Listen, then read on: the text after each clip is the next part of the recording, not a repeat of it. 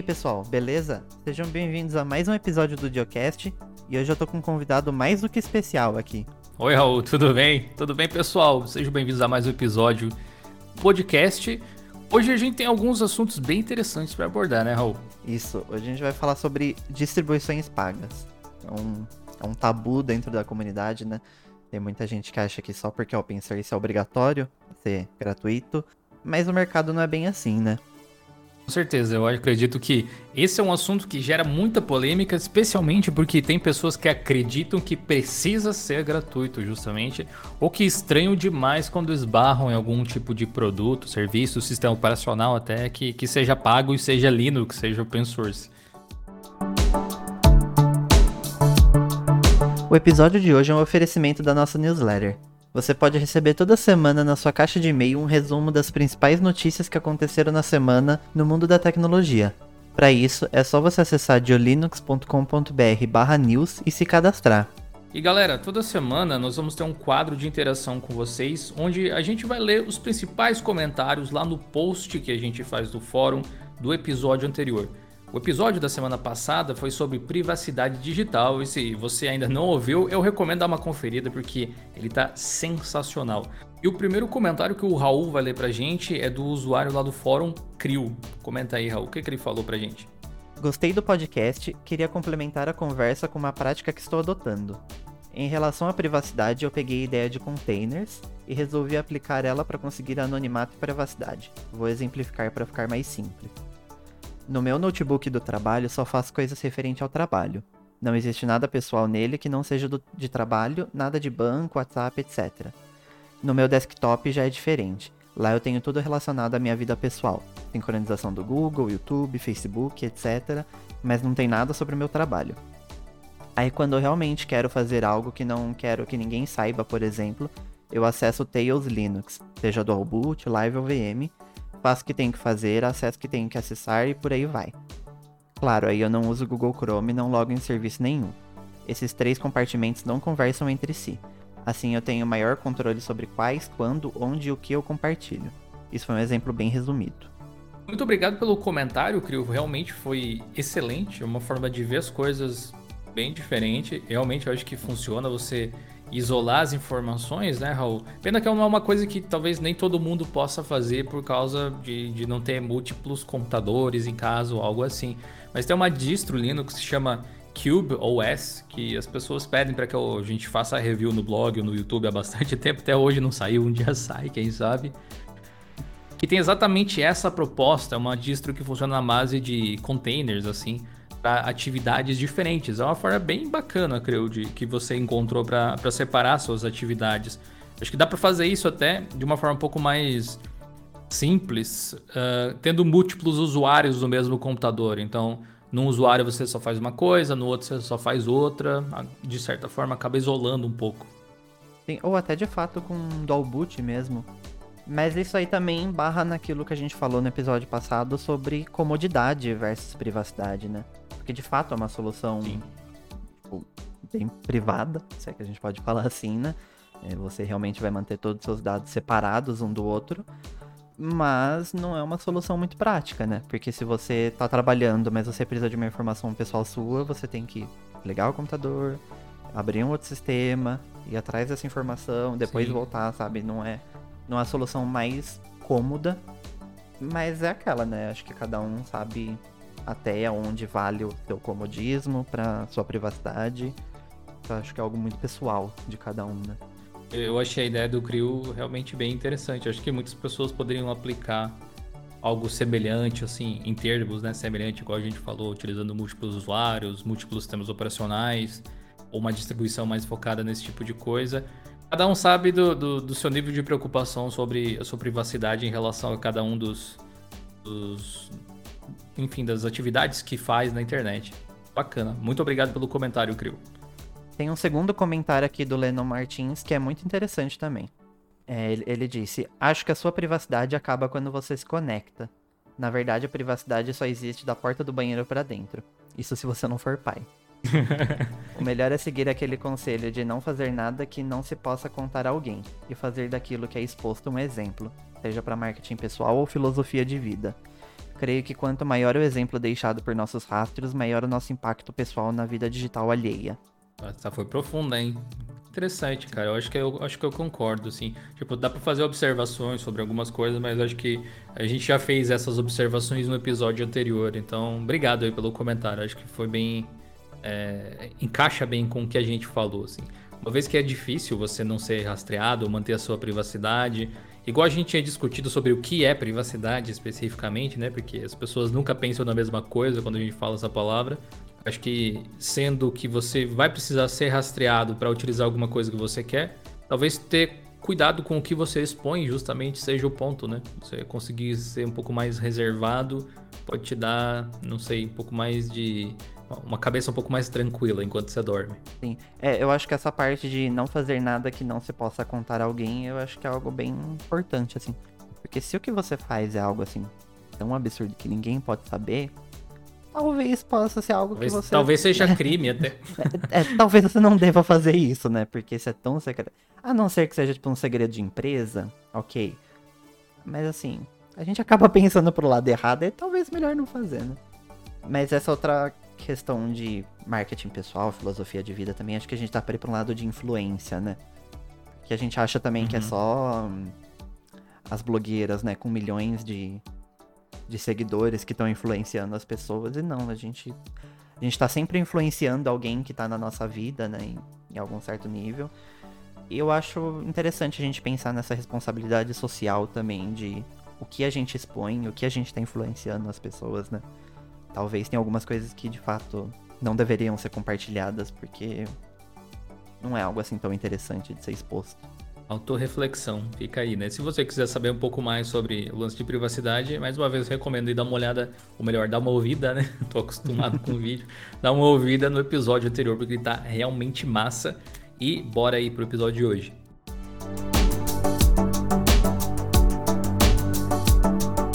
Então, Raul, nessa semana eu postei um vídeo no canal do Dio Linux sobre o Zorion S, que é uma distribuição bem legal, uma distribuição da Irlanda, muito visada aí pelas pessoas que estão começando no Linux. Ah, só que dessa vez, diferente dos outros reviews que a gente tinha uh, levado até o canal até então, não era da versão Core, que é a versão tradicional do Zorion, digamos assim, que é gratuita, mas sim da versão Ultimate. O pessoal do Zorion S, da empresa, do Zorion Group, forneceu pra gente a ISO da versão Ultimate, que custa aí os seus 39 dólares, se eu não me engano. E ela tem, apesar de alguns diferenciais, uh, um pouco de apelo para o lado comercial, já por ser pago, lance de suporte, e algumas pessoas se surpreenderam por poder pagar por uma distribuição desse tipo. Então a gente resolveu estender um pouco mais esse papo aí sobre pagar por Linux, se é uma, coisa que realmente vale a pena ou não, se faz sentido cobrar por Linux, eu acho que isso é mais interessante do que tudo de se discutir. E o Raul, inclusive, compilou algumas outras distribuições que também têm é, formatos de pagamento, né, Raul? Quais são elas ali? Você tem uns links com alguns, alguns exemplos. Inclusive, falando em links, a gente sempre tem um link aqui uh, na descrição do podcast onde você pode comentar. Se você comentar, se você fizer algum comentário, seus comentários podem aparecer no próximo episódio, onde a gente vai fazer a leitura, né, Raul? Isso. É, eu acho que distribuição para o usuário final paga é um tanto quanto raro mesmo. A gente vê basicamente o Zorin OS com a versão Ultimate e o Elementary, que apesar dele ser pago, ele sugere que você pague algum valor que você acha que vale na distribuição. Mas as distribuições pagas, elas realmente brilham mais pro lado empresarial. Que o exemplo mais famoso que a gente tem é da Red Hat, né? A Red Hat Enterprise Linux, que é uma distribuição paga, apesar de ser open source. E não é nada barato, inclusive, mas ela tem, tem suas vantagens, né? Quanto sobre as, as, as versões gratuitas, né? De outras distribuições. É, a gente também tem o, o SUS, Enterprise Linux, né? A gente tem também o próprio Ubuntu. Na realidade, as distros em si elas não são pagas, o serviço envolvendo elas é que é. Então acaba meio que passando essa impressão, né? E como existiam versões comunitárias do, do, do Red Hat, como o CentOS mesmo, é, acabou criando-se essa noção de que você precisava pagar pelo Red Hat Enterprise Linux. Mas agora eles resolveram liberar até o, o Red Hat para pequenos parques, pelo que eu vi, até 10 ou 12 servidores, você consegue utilizar ele gratuitamente. Que é uma coisa bem interessante. Agora, Pergunto, Raul, por que que, não sei, alguém pagaria por Linux? Faz sentido você pagar por um software open source que, sei lá, uma outra empresa pode ir lá e simplesmente customizar e redistribuir gratuitamente? Sim, é, eu acho que faz sentido, mas não da maneira tradicional como a gente está acostumado, né? Igual no caso de um Windows, por exemplo, que você paga para ter o sistema e é a única alternativa que você tem.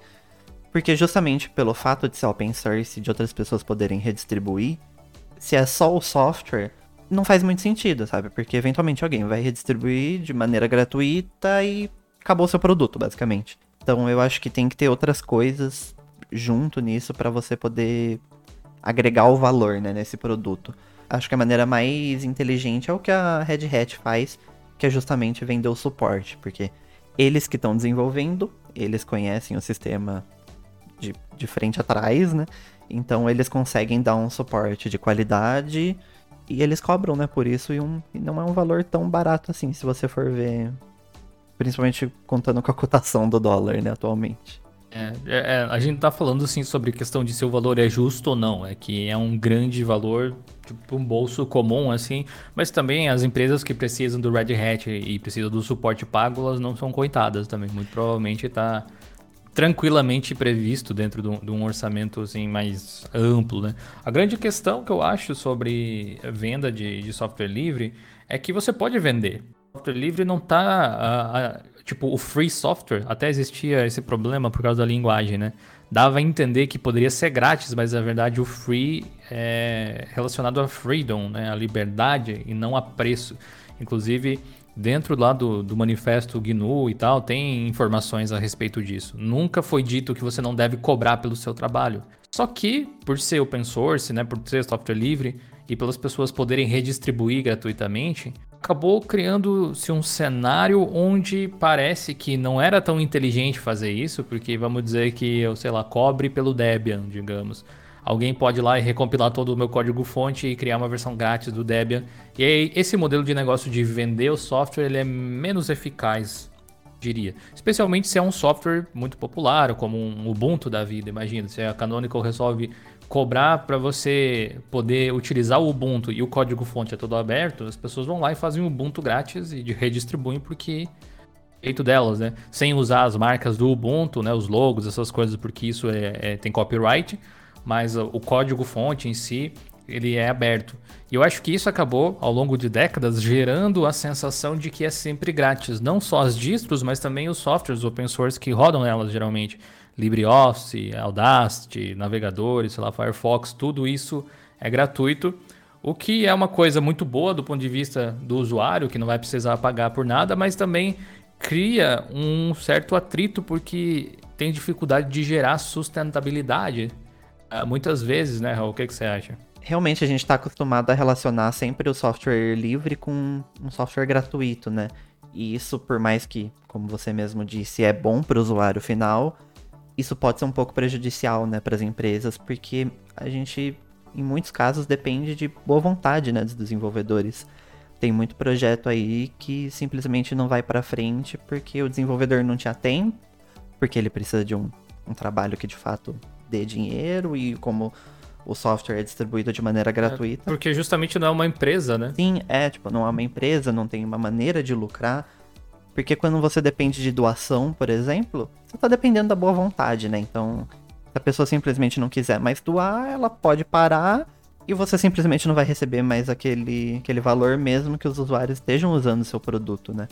Então não depende só de o produto ser bom, mas ele tem que ter uma maneira de lucrar. O, o segredo da longevidade de qualquer uh, projeto, software, eu acho que é justamente você descobrir uma forma de ser autossustentável, né? Como você, como empreendedor, digamos assim, uh, sobrevive ao longo dos anos? Sendo útil para as pessoas, de alguma forma. E criando uh, um, um modelo onde as pessoas possam retribuir a sua utilidade com dinheiro. Porque, afinal de contas, você não vai poder se alimentar de comentários positivos sobre o seu projeto, no fim das contas, né? Você precisa uh, capital para poder pagar os desenvolvedores, você precisa muitas vezes de capital também para expandir o seu negócio, tornar ele maior, mais autossustentável, mais uma vez, e conseguir manter esse ecossistema funcionando. Acho que isso é uma, uma questão assim, óbvia, natural de uma empresa. Eu acho que dificilmente alguém não vê essa lógica básica. Só que dentro do, do, do software open source, esse mecanismo ele é um pouco dificultado porque até alguns anos atrás, tipo as primeiras décadas de software para computador que a gente tinha, a ideia era que você tivesse o código, que ele fosse fechado, que ele fosse seu, tipo uma propriedade sua, Microsoft style assim, uh, e você licenciasse ele para outras pessoas utilizarem sem abrir mão do seu conhecimento, do seu trabalho, que é o seu código. E, e, outra alternativa seria efetivamente vender o produto, sabe? Eu gosto de, eu gosto de relacionar as, as formas de se trabalhar de, de softwares tradicionais uh, de código fechado com software open source com, sei lá, como se fosse uma feirinha de frutas, assim. Então, imagina a Apple. Você vai lá na, na feirinha de frutas, você vai comprar uma maçã, Apple te vende a maçã dourada, bonita, cara, né? Você vai lá e comprar, sei lá, uma laranja que represente o, o, Windows, digamos. A Microsoft vai te dar um papelzinho dizendo, ó, pode usar a laranja. A laranja é nossa, entendeu?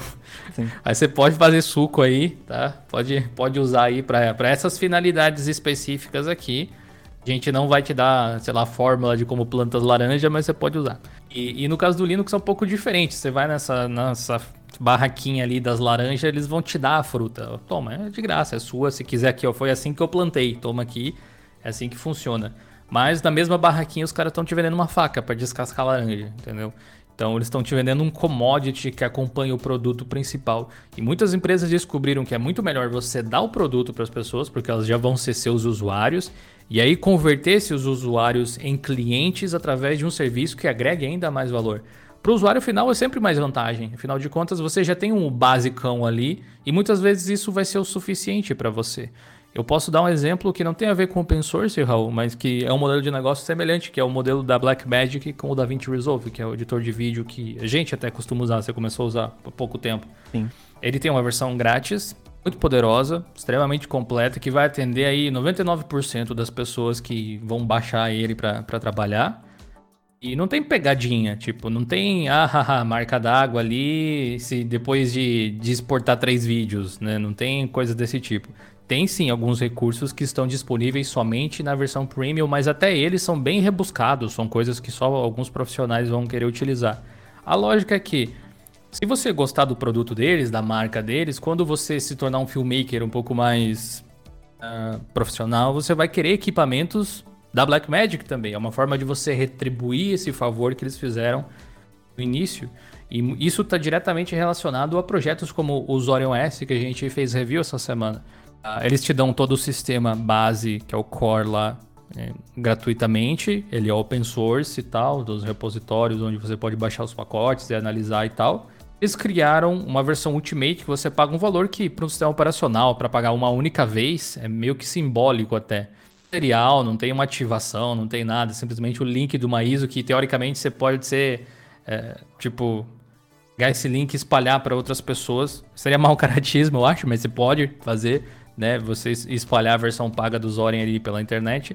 É meio que eles criaram um jeito de, ao invés de a pessoa simplesmente doar, tipo, muito obrigado. Além de fazer uma, entre aspas, doação, porque toda vez que você compra um produto é como se você estivesse incentivando quem está produzindo ele, eles te dão um diferencialzinho para como forma de muito obrigado. Eu acho uma forma muito saudável de fazer as coisas. Sim, é, eu acho que até se a gente for por um lado mais psicológico, né, da coisa, quando você, tipo, tá vendendo um, um produto ali, no caso do Zorin, eu acho que você consegue justificar muito mais esse valor.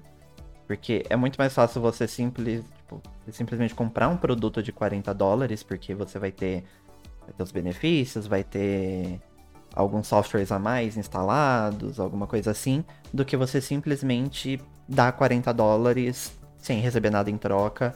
Claro, muita gente vai fazer isso, muita gente tem essa sensação de tipo, eu preciso agradecer essa pessoa que está fazendo o trabalho e, e me dando um produto gratuito, mas ainda depende da boa vontade, né? E nem todo mundo tem. Então eu acho que quando você tem ali como um produto, pelo menos, ou seja uma vantagem, alguma coisa, não necessariamente o produto em si, né, ser pago, você consegue, até numa questão de marketing, né, você consegue vender isso muito mais fácil e o potencial de você ter lucros em cima disso é, é muito maior. Sim, torna, torna as coisas um pouco mais especiais, né? Eu, eu acho que esse modelo do Zorion S é particularmente muito legal. O Pop OS, por exemplo, seria uma distribuição que poderia ser paga se quisesse, mas se observar, ele tem o mesmo modelo da Apple, né? Uh, quase o mesmo modelo da Apple, na realidade. Que a ideia é que o Pop OS seja o sistema operacional dos computadores que eles vendem. Lá é o, o lucro realmente da empresa está nos PCs que eles vendem e o Pop OS é meio que o sistema para casar tudo isso junto.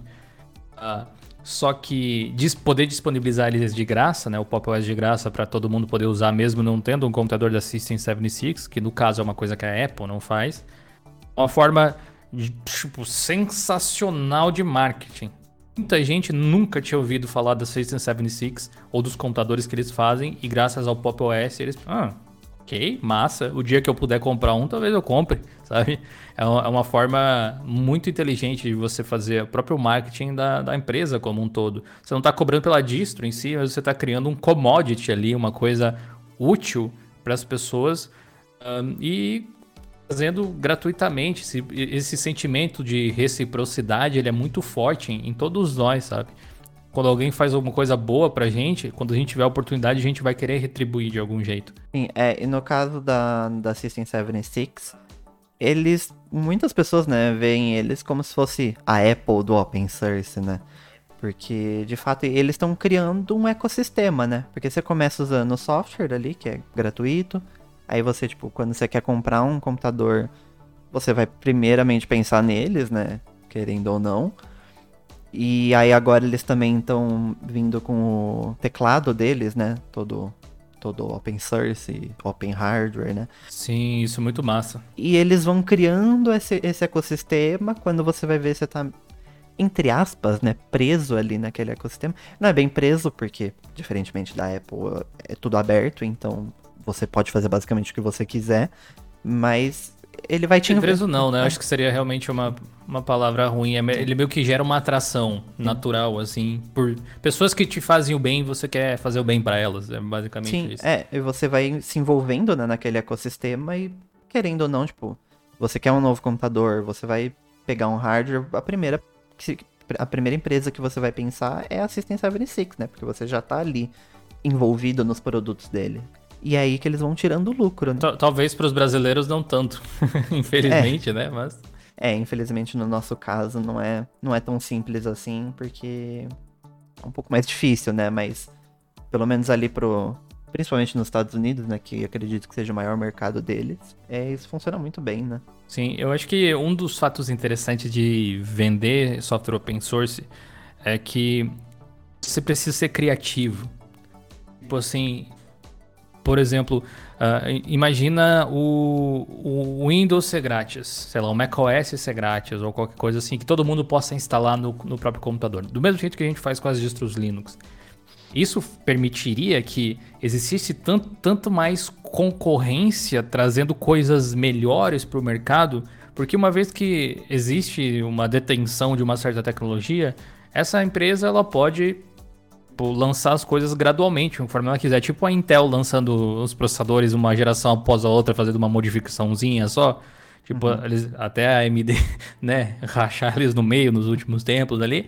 Mas uh, a Intel ainda é tipo, muito mais popular por conta de toda a história e etc. Mas o que eles acontecia é que eles podiam se dar o luxo de ficar fazendo um upgradezinho aqui e outro lá. Eles não precisavam lançar tudo que tinha de melhor para as pessoas que eles iam continuar vendendo e se eles fizessem isso, eles iam continuar podendo fazer lançamentos subsequentes, modificando para melhor as coisas pouco a pouco e podendo, enfim, simplesmente lucrar a cada um desses passos assim. No modelo open source, como já está tudo aí para todo mundo, teoricamente, as pessoas já têm o melhor. É tipo o Ubuntu mesmo, vamos pegar ele como exemplo, não existe uma versão enterprise do Ubuntu e seja de alguma forma melhor do que a versão que você pode ir lá e baixar de graça. O Ubuntu Server que está numa Amazon da vida, que está na que tá no nosso fórum, por exemplo, o nosso Ubuntu Server, é o mesmo Ubuntu Server que eu posso ir lá e baixar de graça e implementar. Isso faz com que a gente já tenha muita qualidade e eles precisem criar algum produto que vai tornar o negócio ainda melhor se eles querem que eu pague. É meio que se colocar numa condição onde você se força a ser melhor. Eu acho isso muito massa. E provavelmente eu acredito que mais distribuições Linux de desktop deveriam adotar isso. O que eu, o que eu vejo muito é que tem muitas distribuições que têm traz desses projetos desenvolvedores brilhantes, mas eles não são administradores de empresa. Então eles não sabem para onde levar o projeto como entidade, eles simplesmente trabalham no aspecto técnico. O que leva, talvez, a necessitar de formatos diferentes de monetização, usando criatividade, por exemplo, como é o caso do Elementary OS. Eu acho que você pode falar um pouco dele até, que ele é bem diferente das outras distros do quesito levantar receita para se manter. Sim, é, eles têm basicamente o formato que eles chamam de Pay What You Want, que você não necessariamente precisa pagar pelo produto, mas você pode pagar se você quiser e o quanto você quiser, né? Tanto que a partir do momento que você entra no site deles, a primeira coisa que aparece ali é tipo, pague o que quiser e, e ele já vem marcado com 20 dólares, inclusive, meio que como uma, uma sugestão. Você pode. Né? sugerido. Você pode ir lá simplesmente pagar zero dólares, entre aspas, e simplesmente baixar. Mas ele tá sempre te sugerindo a pagar um valor para você poder devolver também para a comunidade, você ajudar no desenvolvimento.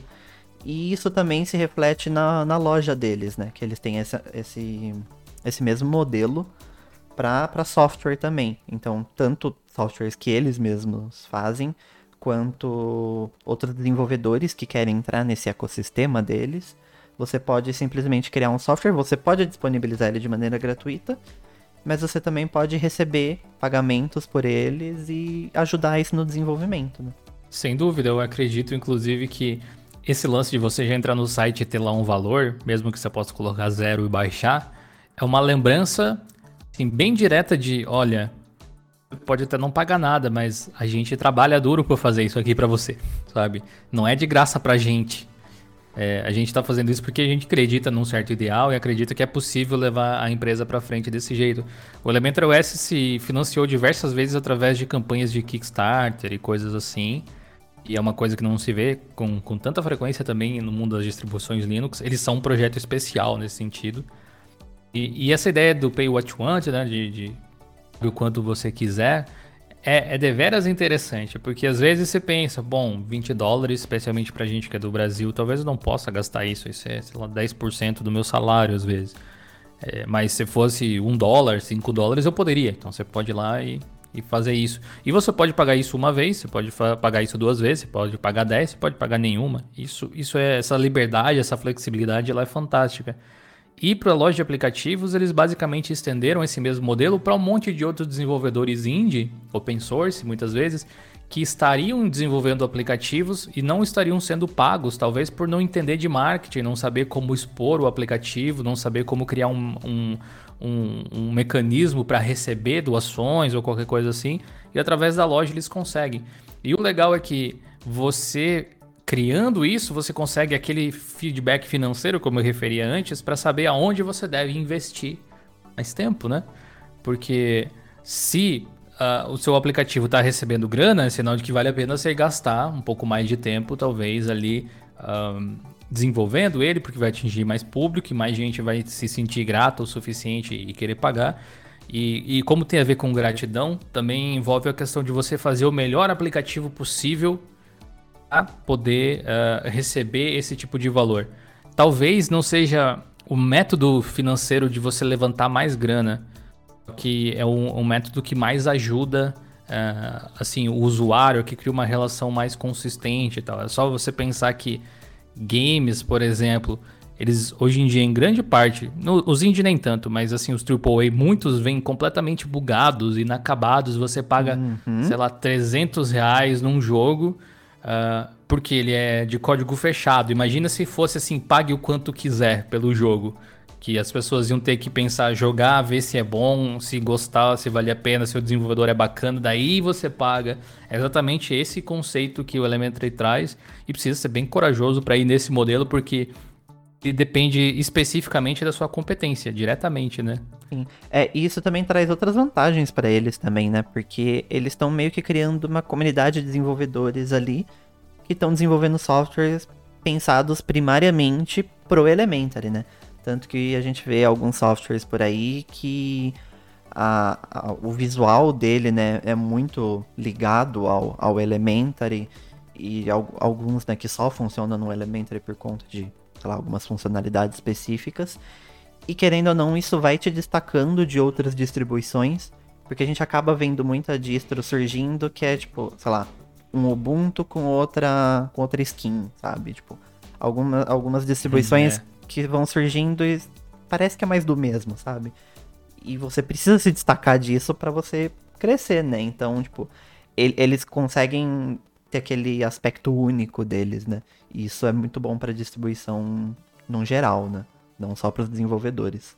Verdade, com, com até pode ser uma, uma como é que eu posso dizer, não sei, uma perspectiva forte assim para se dizer no podcast, Raul, mas eu acho que no longo prazo, assim, o Elementary OS é uma plataforma à parte. Ele não é uma distro Linux convencional. É tipo Android, é uma plataforma à parte, sabe?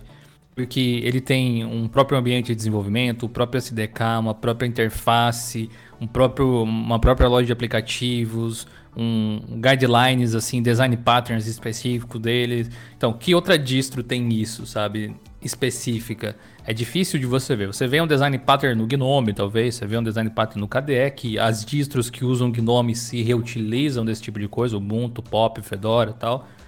Mas o que o Elementary faz é realmente tentar criar do nada uma plataforma completamente à parte que funciona de um jeito específico, se baseando totalmente no Ubuntu. O que eu sinto de fraqueza no caso do projeto deles é que eles não são super técnicos do ponto de vista de low level, assim, de mexer com o kernel, melhorias, otimizações do sistema nesse sentido. Só que eles são muito bons em, em design UX e user experience, assim. Sim. Eles são tipo, posso até discordar de como eles encaram, uh, como eles desenvolveram a interface deles, mas assim, eles fizeram por conta de um motivo, de uma visão específica e, e nesse caso acho que não tem como, como discordar. E como a gente está falando simplesmente de coletar valores, distribuições pagas e tal, o modelo deles é uma coisa que diferencia eles de qualquer outra distribuição e o que eu acho que pode ser usado muito como marketing também, na hora de levar o Elementary OS adiante. Já tem alguns computadores, eu acho, sendo vendidos com Elementor OS, por mais que não seja grandes coisas ali e tal. É uma distribuição que, apesar de eu não conseguir utilizar ela como padrão, por enquanto, pelo menos, é uma, uma distribuição que eu tenho bastante apreço, que eu gostaria de ver se dando bem a longo prazo. Sim, com certeza. E você vê que eles têm um, um foco, tipo, nos mínimos detalhes, porque agora eles vendendo, né? É, o, o Elementary dentro de, de alguns hardwares mesmo, eles estão tendo cuidado de tipo como eles vão customizar a tela de boot para poder aparecer o logo da empresa, tipo, eles vão saber nos mínimos detalhes. E por mais que eu também eu não concordo com algumas decisões deles de, de interface, essas coisas, tudo que eles fazem, eles têm um motivo, sabe? Não é porque porque eu quis, sabe? Tem um motivo, não, isso aqui é por causa disso, por causa daquilo, sempre tem, sempre tem um, um argumento pelo menos. Então você vê que tipo é bem pensado, é com cuidado. Eu acho que o único ponto negativo deles para eles não terem estourado tanto quanto outras distribuições é o fato que é pouca gente, né, se envolvendo. Então, e como eles estão sempre pensando, né, nos mínimos detalhes do desenvolvimento, ele é mais lento. E, mas eu acho que eles têm muito potencial para ser uma das grandes distribuições aí. Eu, eu acho que o que fez com que eles uh, o que eles não têm explodido, como você falou, para mim o motivo é que simplesmente o sistema não é bom o suficiente ainda. Claramente abriram mão de usar algumas soluções já existentes a seguir uma linha de desenvolvimento próprio, tipo, ok, não tem suporte a indicadores, digamos assim. Teria como pôr, fazendo umas gaiotas ali hoje em dia, umas gambiarra.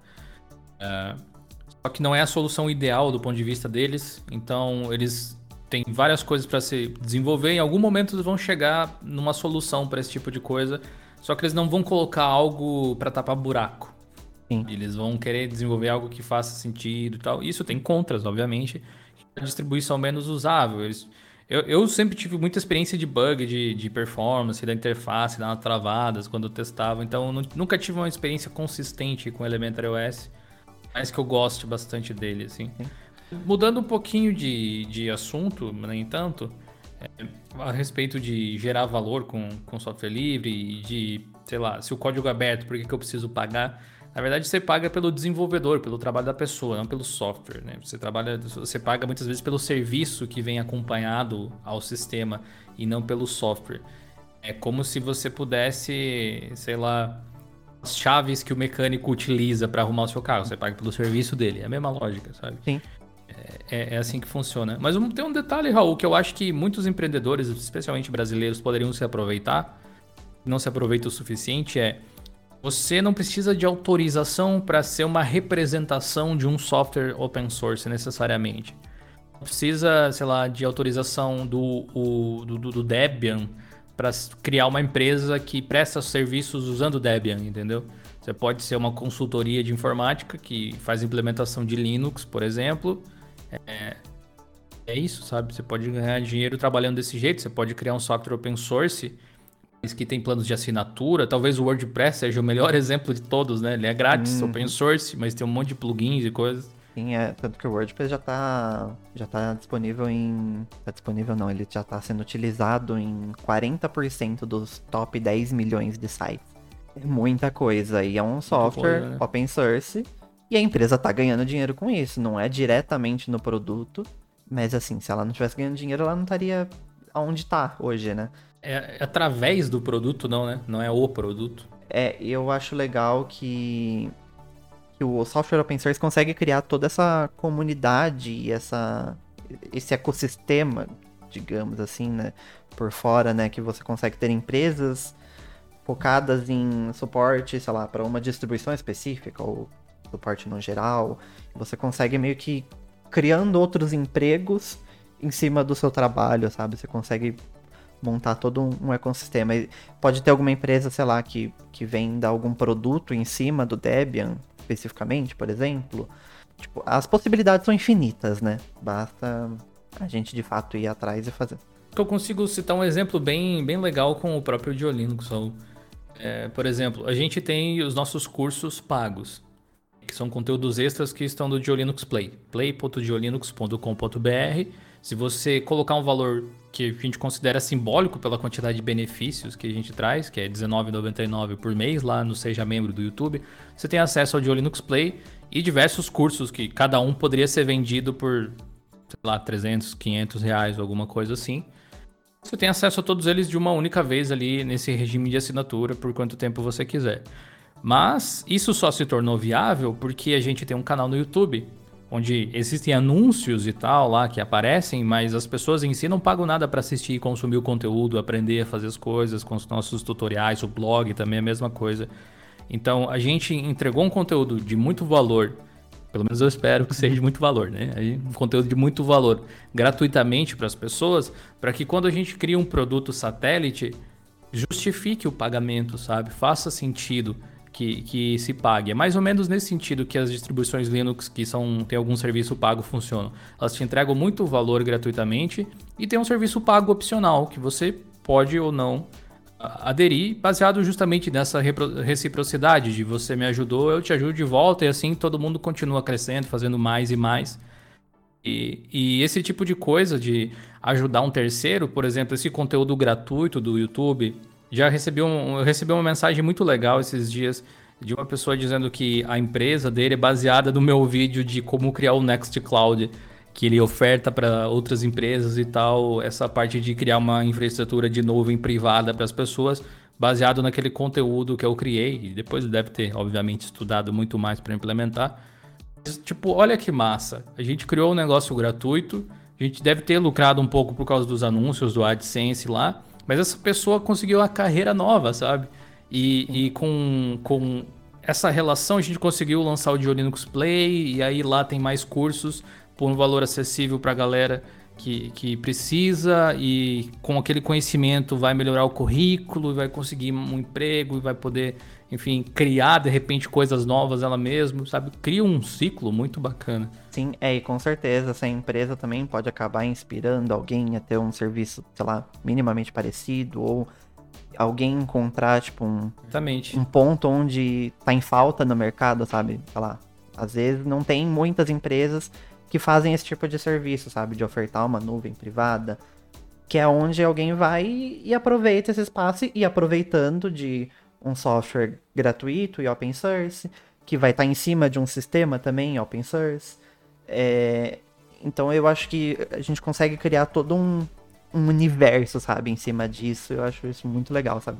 Não só o desenvolvedor daquele software vai lucrar, como muitas pessoas podem lucrar também em cima de outras maneiras. Tudo porque o software é open source e você consegue literalmente fazer o que você quiser ali com ele e abre um, um mundo de possibilidades, né? Isso eu acho muito legal, sabe? Muito bem-vindo, hum. inclusive. Tem uma outra coisa que eu acho que, para finalizar o nosso episódio de hoje, vale a pena mencionar que eu já vi acontecer, que é a gente vendendo Linux distros no Mercado Livre, por exemplo. E aí tem, aí tem gente, tipo, que chega dando risada ou pensa, tipo, what the fuck? tipo, o cara tá vendendo Ubuntu no Mercado Livre, ele nem é dono do Ubuntu, qualquer coisa assim. É, eu não sei em questão de restrições legais por causa da marca, mas Teoricamente você pode pegar uh, aí uma ISO, uma ISO de uma distro qualquer, uma ISO do Fedora, por exemplo, e vender um pendrive com ela. Por que não? Sim. E, tipo, tem alguma questão legal que te impeça de fazer isso? Não. Sentido você vender o, o, o Fedora num pendrive? Talvez não, para a maior parte das pessoas, que a pessoa pode ir lá no site e baixar, mas e se a pessoa quer comprar um pendrive já com a ISO instalada? Me ofertando esse serviço. No caso de vender distribuição por Mercado Livre, essas coisas, eu acho que pode ser um pouco problemático quando o argumento é meio como se ele fosse o dono da distribuição, ou tipo, deixar escondido, sabe? Que aquilo tá disponível de uma maneira gratuita. Aí eu acho que pode ser um pro pouco problemático. Mas também é uma oportunidade de negócio quando você aproveita, por exemplo, um lugar onde não tem uma boa conexão à internet, por exemplo, onde as pessoas não têm condição de ficar baixando uma ISO de 3, 4 GB, sabe? E ela precisa ter aquilo num, num CD, num pendrive. Até, até num, tipo, num, num caso que for instalar em várias máquinas, sabe? Eu acho que existem esses mercados que dá para aproveitar. Que é claro, quando a gente fala, sei lá, da grande São Paulo, a maioria das pessoas não tem esse problema de conexão. Mas quando a gente vai em lugares mais afastados, isso pode ser um problema, a gente. Às vezes a gente nem pensa nisso, mas de fato pode ser um problema para algumas pessoas isso. E aí esse mercado pode aproveitar, né? Desse espaço e de fato vendendo uma ISO num pendrive pode ser a sua maneira de lucrar em cima disso, sabe? Sim, eu, eu acho que não é aquele tipo de coisa assim, não é contra a lei do ponto de vista de licença, Uh, mas pode ser visto por quem entende um pouco mais, ou sei lá, como você se sente em relação ao negócio, como. Ah, velho, é um pouco de mau caráter, né? Você tá tirando da frente ali, de repente, esse, esse, esse lucro ele vai ser redirecionado pro, pro, pro programa de alguma forma? Seria justo que fosse? Não seria? Sei lá, e se eu tô cobrando, às vezes, tipo, o valor do pendrive e o meu trabalho de criar, criar o pendrive bootável para você? Sabe? Eu acho que faz sentido. No caso, eh, eu já vi outros exemplos assim, não exatamente de distros, mas por exemplo, o GIMP, tem um GIMP pago na Microsoft Store. E não é feito pela galera do GIMP, tipo, não é feito pelo projeto GIMP. Tá errado? Não. A pessoa pode, às vezes ela reempacotou, fez a versão de Windows, subiu na Microsoft Store, tá cobrando lá o valor que ela quer cobrar, quem quiser comprar, compra, sabe? Sim. Eu acho que a, a você ficar frustrado porque alguém tá utilizando software livre na forma com que ele quis usar, é, é, tipo, em primeiro lugar, se você se incomoda com isso, talvez você não devesse fazer software livre. Sim. Porque tá aí a liberdade da pessoa utilizar para qualquer propósito. Mas eu entendo que é meio chato, vai. Dá, dá, um, dá pra dar o braço torcer. É meio colaborando mais com o projeto e tal, mas ninguém te obriga a colaborar necessariamente. Se alguém te obriga a alguma coisa, já tá errado, né? Sim, é, eu acho que é muito mais uma questão ética, né? Dependendo de como essa venda, essas coisas estão sendo divulgadas, né? Porque se a pessoa tá simplesmente enganando, uhum. aí é totalmente antiético, não tá certo, né? Mas já vi casos de gente que vende a, a, a ISO e tá vendendo junto, sei lá, um, um suporte de como instalar o sistema.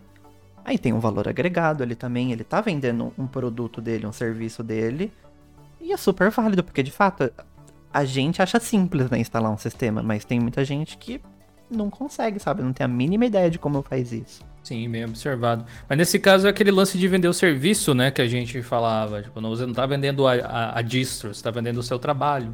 Sim. sim. É, eu acho que. E assim, de fato, errado, errado não tá, né? Porque não, não tem nada que proíba ele a fazer isso. É só, eu acho que uma questão ética de como você tá vendendo isso, sabe? Você tá enganando os clientes, falando que aquilo é seu e que não tem uma outra maneira de baixar? Ou você tá fazendo algo legítimo, sabe?